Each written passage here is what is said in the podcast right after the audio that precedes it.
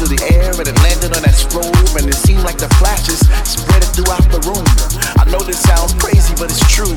I know what I saw and I know what I felt, but I just didn't know what to do. So when I saw that mist right over my head, I looked at it close. It was blue and then red and all of the colors of the rainbow and in between. I thought someone must have slipped me a pill because I felt like I was in a dream. So I looked around to see if anyone else saw what I was seeing. But their eyes were all closed, and I thought maybe I am dreaming. Maybe this music is put us in a trance so our minds can be free, so our bodies could dance. And all of a sudden, I took a deep breath. The mist filled my lungs and took the breath I had left. I felt myself falling and floating at the same time. The DJ's an alien, and he's messing with our minds.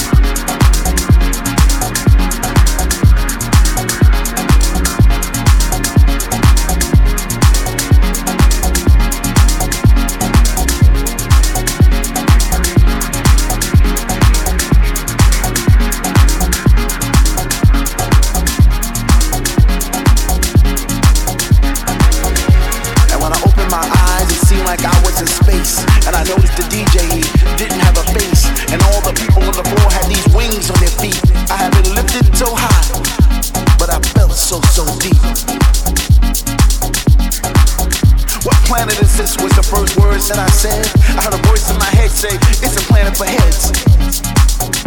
Without hip hop or jazz, rock and roll, not even metal, I began to see the light.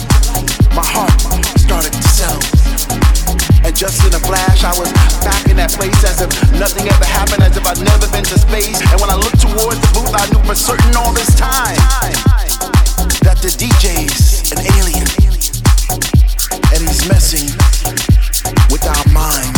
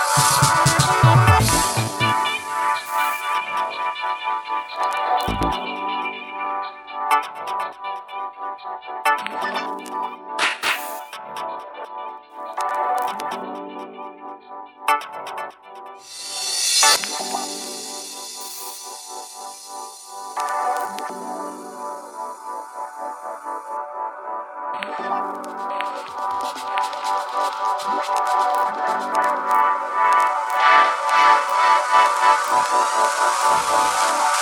you.